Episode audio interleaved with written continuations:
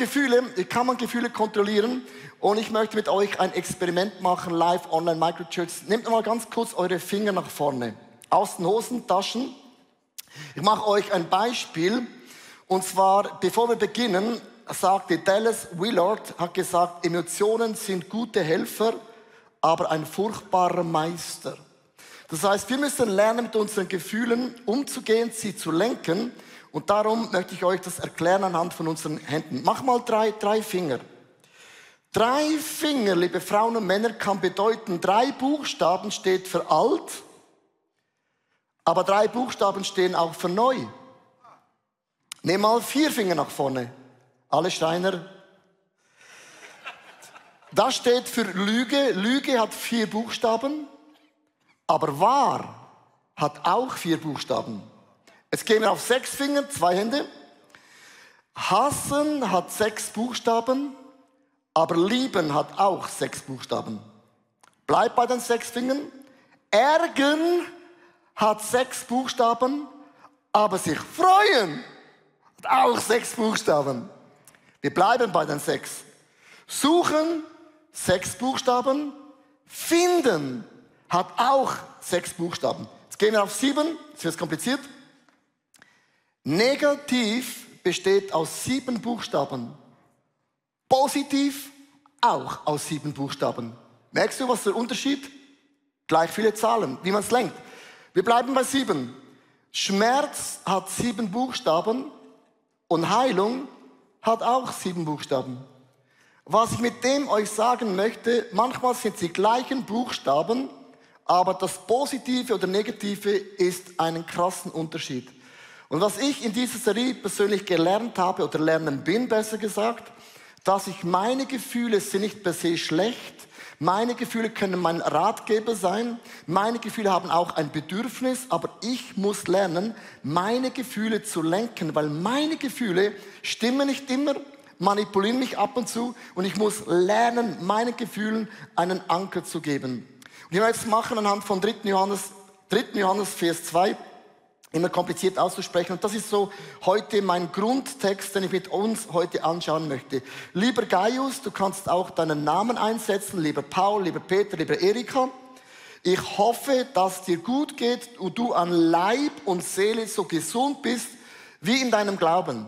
Jetzt achte mal, er sagt, der Glaube hat eine Auswirkung in deinem Körper und auch in deine Seele. Und wir alle kennen dieses Beispiel aus dem Zeitmanagement. Man hat Sand, man hat Steine und auch einen Krug. Und im Zeitmanagement sagt man, wenn man aufsteht und Sand steht für, man kocht, man putzt, man geht in die Schule, man geht in die Arbeit, man ist total unter Druck und Stress und man macht alles, alles, alles, was man machen muss. Und dann kommt die Hauptsache, sind die Steine. Das ist meine stille Zeit, macht man dann nach der Arbeit vielleicht noch. Den Podcast hätte ich gehört, wenn es nicht so schön Wetter gewesen wäre. Ein Freund hat gesagt zu mir, es war so schön Wetter, ich bin schon fünf Podcasts hinterher. Viel Spaß. So merkst du, und dann irgendwann versucht man, da noch den Glauben oben hinzuhalten und du merkst, es passt gar nicht mal alles hin. Und dann sagen Leute, ich spüre Gott gar nicht. Wo ist denn Gott in meinem Leben? Ich sage schon, wo Gott ist. Gott ist hier. Und du alle wissen, im Zeitmanagement, das geht nicht so auf. Du musst die Hauptsache zur Hauptsache machen. Und Gaius sagt, so wie du mit deinem Geist umgehst, so soll auch dein Körper und deine Seele auch davon profitieren. Und wir alle wissen, das funktioniert nicht. Das ist ein riesen Durcheinander, sondern man sagt, man beginnt mit der Hauptsache. Und die Hauptsache, liebe Frauen und Männer, sind die Steine. Und die Steine bedeutet nichts anderes, und du kennst das, das muss ich euch ja nicht sagen, darum seid ihr auch hier. Man beginnt immer mit dem Geist. Man spricht heute von künstlicher Intelligenz. Man sagt auch heute, in ein paar Jahren werden die Autos besser fahren als wir Menschen. Kann ich mir nicht vorstellen, aber habe ich hören sagen, ist statistisch sicher. Und die künstliche Intelligenz ist in ein paar Jahren schlauer sein als wir Menschen. Aber die emotionelle Belastbarkeit, Über das spricht man sehr oft nicht. Wir sind in einer Zeit, man kann so viele Dinge tun. Und die emotionelle Belastbarkeit, liebe Frauen und Männer, glaube ich, ist etwas, was wir neu lernen müssen. Nur zu sagen, du brauchst ein bisschen mehr Glauben, musst ein bisschen mehr Prio setzen, liebe Frauen und Männer, ist zu einfach gegriffen, sondern wir müssen lernen, dass die Hauptsache muss die Hauptsache in meinem Leben sein. Und ich möchte beginnen mit dem ersten Gedanken. Lass dich jeden Tag mit dem Heiligen Geist neu erfüllen. Die Betonung ist jeden Tag. Du kannst nicht von der Autorität von gestern leben. Du kannst nicht von den Wundern von gestern leben. Die Wunder geben dir nur den Glauben. Mit Gott ist alles möglich. Im Alten Testament muss man der Stiftshüter, muss das Öl, jeden Tag musste der Priester das Öl neu auskippen, reinigen und neu hineinleeren. Das ist eine Botschaft. Du kannst nicht von Bibellesen, von Worship von gestern leben, sondern jeden Tag ist das Mannabrot und das Öl muss in unserem Leben frisch sein. Und mein Wunsch ist, sprich zu mir, bevor ich am Morgen früh meinen Fuß den Boden berühre, dann lass ich vorher vom Heiligen Geist berühren. Bevor du hinausgehst in deine Arbeit, lass dich zuerst von Gott berühren. Weil ein Jude geht hinaus und er berührt den Türrahmen. Und er sagt, bevor ich hinausgehe, mein Eingang und mein Ausgang soll geprägt sein von der Güte, von der Gnade, von der Kraft, von den Wundern von Gott. Und nicht der Alltag wird mich überraschen. Nein, nein, ich werde den Tag heute mit Gottes Güte überraschen. Liebe Frauen und Männer, wieso sage ich das? Martin Luther hat Folgendes gesagt. Wenn ich mega viel Arbeit habe, ich kaufe ein neues Haus, ich putze einen neuen Hund, was auch immer. Wenn viel in meinem Leben los ist, hat er gesagt, dann stehe ich zwei Stunden früher auf, weil ich nicht eine Stunde mit Gott brauche, sondern zwei Stunden mit Gott. Und bei mir ist es so, wenn ich viel Arbeit habe, dann nehme ich mir zwei Minuten mehr Zeit für Gott. Und Martin Luther sagte, man muss sich das angewöhnen, einen Abstand zu kreieren, dass nicht die Arbeit und die Kinder und der Stress und die To-Dos dein Leben überfüllen, sondern ich stehe über der Sache und nicht unter der Sache. Die Bibel sagt Folgendes, und ich habe über diesen Vers noch nachgedacht, es werden sich Hindernisse vor dir auftürmen. Wer hat schon mal diesen Vers gelesen? Hindernisse werden sich vor dir auftürmen. Und dann kommt die Zusage, aber Gott macht alles weg. Und wir sagen, beim Aber Gott macht alles weg, sagen alle, komm und da bin ich dabei. Aber liebe Freunde, lass uns ein bisschen grammatisch das anschauen. Bevor Gott die Hindernisse wegräumt, läufst du ihn zuerst in das Hindernis. Und meine Frage ist, wie begegnest du deinem Hindernis? Und wenn ich nicht zwei Stunden gebetet habe oder eine Stunde, was auch immer, dann überkommt mich das und Lügen beginnen mein Leben zu prägen und zu lenken. Und was sind Lügen? Und ich habe mir überlegt, es gibt viele Lügen, aber es gibt eine Sache, wo ich die letzten paar Wochen entdeckt habe, bei vielen Gesprächen, bei vielen Leuten. Ich habe ein Bild mitgebracht von einem Hund. Wenn ein Hund sich anlegt mit einem Stachelschwein, ist egal, ob er gewinnt oder verliert. Wenn er gewinnt, hat er Stacheln, oder? Und wenn er verliert, hat er auch Stacheln. Und das Bild hat mich erinnert, die größten Challenges, die die meisten Leute heute haben, die auch zuschauen und die live da sind, sind Beziehungen, Freundschaften. Den Satz Nummer eins, den ich immer höre, von einem Christ hätte ich mehr erwartet. Darf ich dir was sagen? Christen sind nicht besser, sie sind aber besser dran. In der Zukunft Achtung in der Zukunft, nicht in der Gegenwart. Wenn ein Christ aufs Klo geht, der stinkt genau gleich wie jemand. In der Zukunft stinkt er nicht mehr. Liebe Frauen und Männer, viele von uns sind so enttäuscht von Menschen. Das sind Hindernisse, wo dich prägen, wo dich verletzen, wo du sagst, nie mehr. Und überleg dir mal bei Jesus. zwölf Jünger, einer verrät ihn und es sind nicht elf Leute, dass du aufhörst.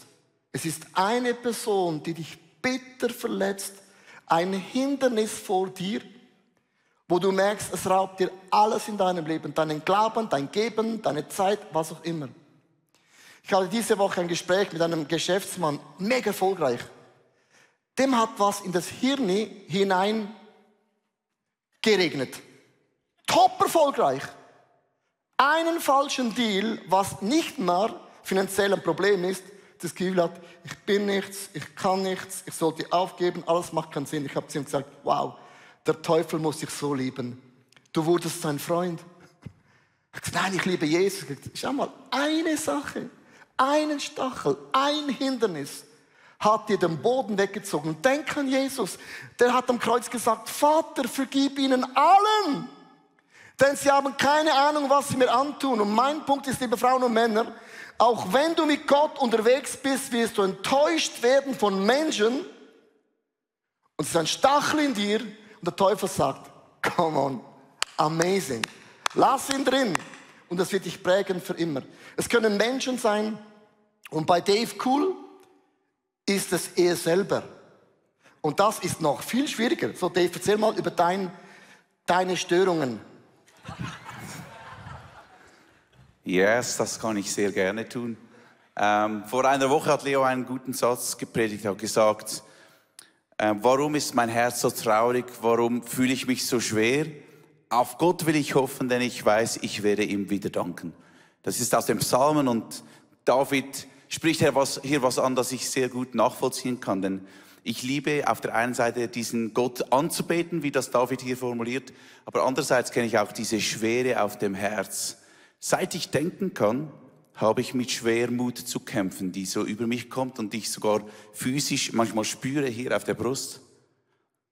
Und das ist eben intern, es ist ein Turm, der sich auf türmt in mir, was soll ich denn machen? Ich habe auch viel gemacht, ich bin zur Seelsorge gegangen, habe Dinge rausgerissen, habe mir Strategien auch an, begonnen anzueignen und Gott hat mich auf einen super Weg mitgenommen, Sachen zu priorisieren und mich selber zu verstehen, aber es ist nicht einfach weg. Der Berg ist immer noch da, ist kleiner geworden, aber ist da. Und ein Gedanke hilft mir speziell fest in diesem Prozess und der kommt aus Jesaja 57, da spricht Gott, er sagt, ich, der Hohe, ich wohne in der Höhe, ich bin der Heilige in diesem Tempel, diesem Palast, dieser Villa, aber ich wohne auch bei denen, die ein bedrücktes und zerbrochenes Herz haben. Hast du das gewusst? Wenn du depressiv bist, wenn du depressive Gedanken und Gefühle hast, da wohnt Gott bei dir. Er ist sich nicht zu schade, von seinem himmlischen Tempel runterzukommen und möchte in deinem Herzenshüttchen einziehen, in deinem Ferienhaus. Da ist er. Er wartet nicht, bis du aufgeräumt hast. Er wartet nicht, bis es nicht mehr riecht. Er ist einfach da und geht mitten mit dir durch die Scheiße hindurch. Das ist dein Gott, das ist mein Gott, der dich würdig empfindet, dass er bei dir wohnen möchte. Come on, Dave. Woohoo. Danke. Weil wir kennen Dave nur den, den energiegeladenen Energiebündel. Ich kenne ihn aus meiner Small Group, ich kenne auch seine Störungen. Er kennt meine auch. Nein, so wir sprechen miteinander. Wir, sind, wir, wir kennen einander. Wir sprechen das auch so aus und sagen, muss ich nicht verstecken, weil es ist offensichtlich. Und was ich mega wichtig finde, und ich kann das nicht gut betonen, entweder kann es sein, dass Menschen dich so verletzen, wie ein Stachel in dir, oder bist du selber von innen nach außen, und ich möchte es euch wirklich ans Herz legen. Ich kann euch nicht sagen, wie ihr eure Zeit mit Gott verbringen müsst und könntet, aber die Hauptsache muss die Hauptsache bleiben. Und ich habe eine Liste mitgebracht, vielleicht so ein paar Tipps, wie man geistlich fit bleiben kann. Das ist Gebet, Bibellesen, Sabbat, Offline, Fasten, Gemeinschaft mit Gott, Menschen, Hobby, Sport, Schlaf, Ernährung, gesundes Arbeitspensum. Und ich habe vor zwei Wochen ein krasses Erlebnis gemacht. Ich wollte mein Smartphone aufladen und ich habe es bei meiner Frau in den Stecker reingetan, was ich eigentlich nicht darf. Aber sie war nicht da. Und dann habe ich es vergessen mitzunehmen. Bist du schon aus dem Haus gegangen ohne Smartphone? Das fühlt sich an wie nackt. Und dann habe ich gemerkt, oh, ich muss ja noch dem und der und das und jenes. Kennst du das? Und dann habe ich gedacht, vor 20 Jahren war unser Leben genauso. Du hast abgemacht, heute um 8 Uhr beim Brückli. Und dann warst du da mit dem Fahrrad und hast gedacht, du kommt er, kommt sie nicht. Und heute denkst du eine Minute, wo bist du? Äh? Und ich habe gemerkt, dieses Smartphone, liebe Frauen und Männer, ist ein krasser Segen, aber dieses Smartphone ist auch ein krasser Fluch in meinem Leben. Es kann doch nicht sein, dass ich einen Tag, dass ich da und ich bin so Smartphone abhängig. Und ich habe gemerkt für mich, ich muss einen Weg finden, dass dieses wunderbare Gefäß in eine Balance kommt. Das war mein Erlebnis. Das zweite, was da Paulus oder der Johannes sagt, ist, achte auf deine emotionelle, körperliche Belastbarkeit. Und das ist ein mega, mega wichtiger Punkt, weil es heißt in Römer Kapitel 12, Vers 3, und achtet mal auf diesen Bibeltext, den Paulus uns sagt, im Auftrag Gottes warne ich jeden von euch. Seid ehrlich in eurem Urteil über euch selbst und messt euch daran, wie viel Glauben Gott euch geschenkt hat. Du hast ein unterschiedliches Maß an Glauben von Gott bekommen. Nicht jede Person hat das gleiche Maß an Glauben. Das ist nicht so, wenn ich sage, musst einfach glauben, ist meine Frage, von welchem Maß sprechen wir? Du hast auch nicht das gleiche Maß bekommen von Belastbarkeit. Die einen, die haben ein Kind und sind emotional am Anschlag und andere haben sieben Kinder und bauen noch fünf Häuser. Und man darf sich nicht vergleichen, nicht denken, ja, die eine Person, was ist mit dir los? Das ist ein Maß, das Gott dir anvertraut hat. Und wir vergleichen immer, wie viel leistet die und der und jenes und denkst, und ich wohne da irgendwo und komme nicht mal mit einer Einzimmerwohnung zurecht. Und man darf sich nicht vergleichen. Und du weißt, wenn du mal die Steine drin hast, dann ist es interessant, du kennst das Prinzip, das ist ja gleich viele Sand wie da, gleich viele Sand wie da und du tust es hinein und plötzlich merkst du, hochinteressant, alles geht rein. Und achte mal, und es hat sogar noch einen Puffer. Der Schweiz sagt man Spatzung. Hier hat es keine Spatzung und hier hat es Spatzung. Und es ist mega wichtig. Und ich möchte euch eine Tabelle zeigen. Ich habe eine Tabelle mitgebracht von Stressfaktoren. Und wenn du die Tabelle verstehst, hat nicht mal zu tun mit einer Geistlichkeit. Man sagt, der Stress Nummer eins, 100% ist, wenn jemand, wenn dein Ehepartner stirbt. Das ist Stresslevel 100%. Heirat ist Stresslevel 7. Weil am Anfang hast du einen, einen, einen Hubschrauber im Bauch, eine Woche vor der Hochzeit ein bisschen kalte Füße und nach der Hochzeit ist dein Euro noch Maximum 50 Pfennig wert. Maximum. Deine Meinung, Maximum noch. Kann ich einen Namen hören? You Dreamer, du, Maximum. Das bedeutet, das ist ein mega Stress, Stressfaktor. Heirat ist so, wow, cool, Flitterwochen, boom, tschakala, rapapappadam. Liebe Frauen und Männer, jede Person, die heiratet, kommt zurück und sagt, haben nach irgendwann, merken sie, äh, und das ist Stressfaktor Nummer sieben. Du hast noch nichts falsch gemacht. Jetzt überleg dir mal, du heiratest, du wechselst deinen Beruf, hast noch finanzielle Nöte, wenn das alles kumulierst, merkst du plötzlich, dass du am Limit bist emotional. Ist völlig logisch. Du bist nicht die Superwoman und du bist nicht der Superman.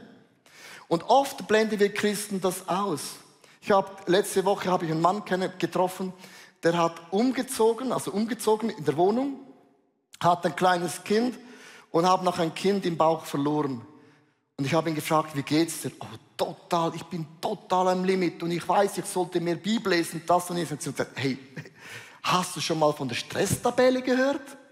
Wenn du das alles mal zusammenliest, ist es völlig logisch, dass du durch eine Season gehst, wo du gehen musst und das ist nicht immer so. Es bleibt auch nicht immer so. Eine andere Statistik, man sagt, Stress ist nicht per se falsch. Man sagt, jeder Mensch braucht Stress. Warum brauchst du Stress? Es ist wenn du keinen Sport machst, dann schlafen deine Organe ein. Wenn du Squash spielst, dein Herz pumpt und dein Blut geht und deine Haare und du schwitzt, also jede Pore in deinem Körper merkst du, ist, hallo, ich bin auch noch da. Und habt ihr gewusst, Stress braucht ein Mensch. Aber Stress, liebe Frauen und Männer, ist was Positives. Wenn du ein stressfreies Leben leben willst, viel Spaß für deine Organe. Die müssen ab und zu mal so, wumm, wieder in Schwung kommen, oder? Und es gibt eben einen kurzfristigen Stress und der ist gesund. Der kurzfristige Stress, habe ein Bild mitgebracht. Dein Kopf beginnt zu denken, dein Kopf beginnt zu hämmern, du beginnst schneller zu atmen, dein Herz schlägt wie verrückt, die Verdauung arbeitet und du schwitzt am ganzen Körper und der Körper sagt, na, come on. Das ist positiv. Aber das darf nicht immer so bleiben. Und Menschen, die im Stressfaktor immer zu oberst sind, spricht man von einer lang, lange Reaktion und lang bedeutet eben schädlich. Das heißt, du bekommst Migräne, einen steifen Hals, man hat plötzlich ein Herzinfarktproblem, plötzlich deine Magensäure wird eben sauer, plötzlich merkst du auch äh, Diabetes, alle diese Themen kommen, weil man eben den Stressfaktor immer hoch hält. Liebe Frauen und Männer, die Bibel sagt, Gott hat dir ein Maß gegeben. Und es spielt keine Rolle, was andere in der Kirche alles leisten können in der gleichen Zeit, was du machst. Es ist kein Wettbewerb, sondern du bist der Tempel vom Heiligen Geist und überlege dir, was ist das Maß, das ich in meinem Leben tragen kann. Und es braucht einen Puffer. Es braucht eine Spatzung. Warum braucht es eine Spatzung? Wenn du deine Finanzen, dein Budget auf 100% ausreizt, das Unvorgesehene kommt immer. Immer. Leute kommen in Schulden, weil das Unvorgesehene habe ich ja nicht gesehen. Darum heißt es ja unvorhergesehen. Du brauchst eine Spatzung beim Budget, auch eine Spatzung bei deiner emotionellen Belastbarkeit, weil wenn was Unvorhergesehenes passiert, dein Auto funktioniert nicht mehr, sagst du, kein Problem. Für das habe ich ja noch das extra Pufferglas in meinem Leben. Und viele leben bis am Anschlag und eine kleine Sache und es beginnt zu überlaufen. Das dritte ist, du musst auf deine Seele hören. Also David hat schon oft gesagt, Seele sei ruhig, komm runter, chill the rabbit. Aber du kannst deiner Seele nicht immer sagen, shut up. Es gibt Momente, wo du auf deine inneren Emotionen hören musst. Psalm 57, Vers 2, erbarme dich über mich, o oh Gott, erbarme dich. Bei dir suche ich Zuflucht und Schutz, wie ein Vogel sich unter den Flügel seiner Mutter beflüchtet. So will ich mich bei dir begehren, bis Gefahr vorüber ist. Zwei Wörter, Zuflucht und Schutz. Schutz bedeutet, dass deiner Seele befiehlst. Aber Zuflucht bedeutet, dass auch deine Seele ernst nimmst. Ich möchte euch eine Statistik zeigen aus meiner Berufskategorie Pfarrer, Pastorinnen. Nicht, dass ich jammere, es ist nur ein Beispiel zum Erklären, wenn es uns so geht, geht es bei den Ärzten, Medizin, Lehrer, Lehrern genau gleich. Man hat eine Statistik gemacht, wieso geht es vielen Pastorinnen in den Dienst, geben auf. Das sind sechs Punkte. Die meisten haben einen finanziellen Stress. Wenn du eine ganz kleine Gemeinde leitest, wird dein Gehalt nie funktionieren. Man hat einen Zeitdruck, man muss plötzlich alles sein. In einer kleinen Church macht der Pfarrer alles. Ich habe ein Team, aber die machen alles. Man hat ein nagendes Gefühl vom Versagen. Man hat vielleicht Führungsschwächen. In, ich habe Führungsschwächen, habt ihr das gewusst? Habt ihr gewusst? Aber mein Team badet meine Fehler aus. Darum habe ich sie angestellt. Aber ich bade bei Ihnen im Fall auch mega viel aus. Soll ich mal darüber sprechen, was ich ausbade bei? Nein, in einem Team, versteht ihr, kann man Dinge ausbaden. In einer kleinen Church ist der Leiter im Feedback verloren. Er merkt, er ist unerklärlich einsam, logisch, der einzige Angestellte. Und er ist immer in der Kritik. Ich kann meine Kritik meinem Team delegieren und verteilen. Und dann hat man eine andere Statistik gemacht und ich möchte nur ein Beispiel nehmen, äh, dass Leute dann aufhören und man sagt, 1500 Pastoren pro Monat hören auf, 50% lassen sich scheiden, 40% begehen Ehebruch. Und jetzt kommen zwei Dinge, die haben mich berührt.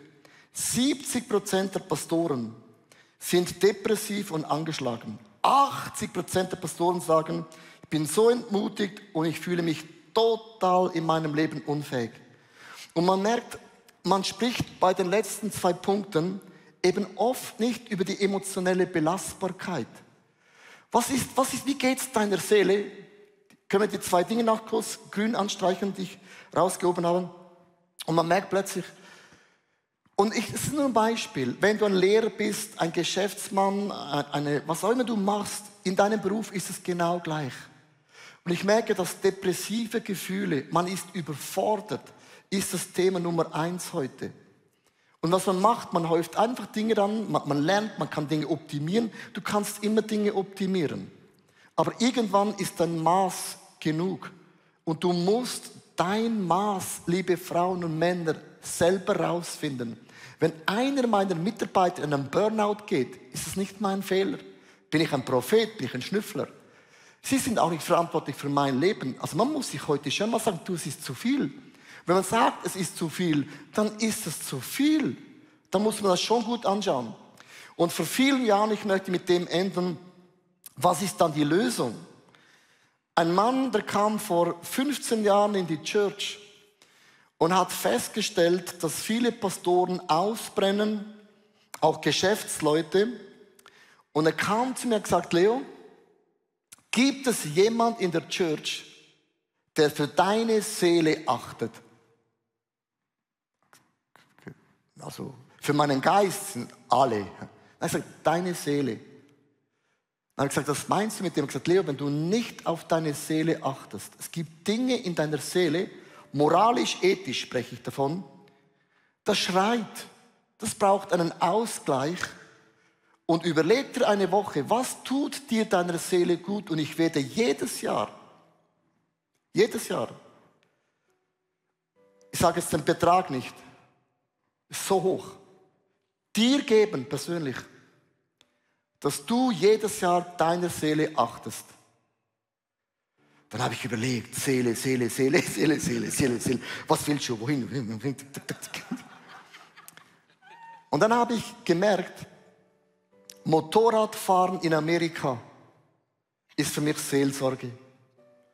Ich schnüffle die Luft, sehe den Grizzlybär von Rocky Mountains, den Elch.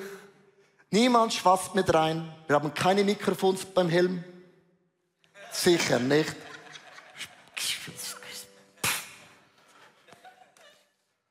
Da kannst du denken und beten. Und in den letzten 15 Jahren, das sage ich jetzt nur, ich habe ich noch nie erzählt, konnten wir immer nach Amerika. Nicht wegen der Church. Ein Mann hat gesagt, ich zahle dir etwas, was dir nie jemand Geld geben will, weil das sind alle eifersüchtig. Seit 15 Jahren gehe ich nach Amerika. Du hast gar nichts bezahlt. Du kannst sagen, Halleluja, come on, ich freue mich mega für dich. Spürst schon. nein, ich möchte, nein, mein Punkt ist nicht das. Nee, mein Punkt ist nicht, ist folgendes, was ich sagen möchte, ist folgendes. Du hast nie, ich habe noch nie eine Predigt darüber gehört, acht auf deine Seele. Weil wenn deine Seele schreit, manchmal muss du sagen David, sei ruhig. Aber manchmal schreit sie, weil sie schreien muss. Und man muss Dinge tun, die moralisch, ethisch korrekt sind, wo Leute nicht verstehen. Vielleicht ist es dekadent, was auch immer das ist. Weil ich möchte dir eine Sache sagen. Wir haben diese Church nicht angefangen, dass wir in drei Jahren tausend Leute sind. Wir machen keinen Sprint.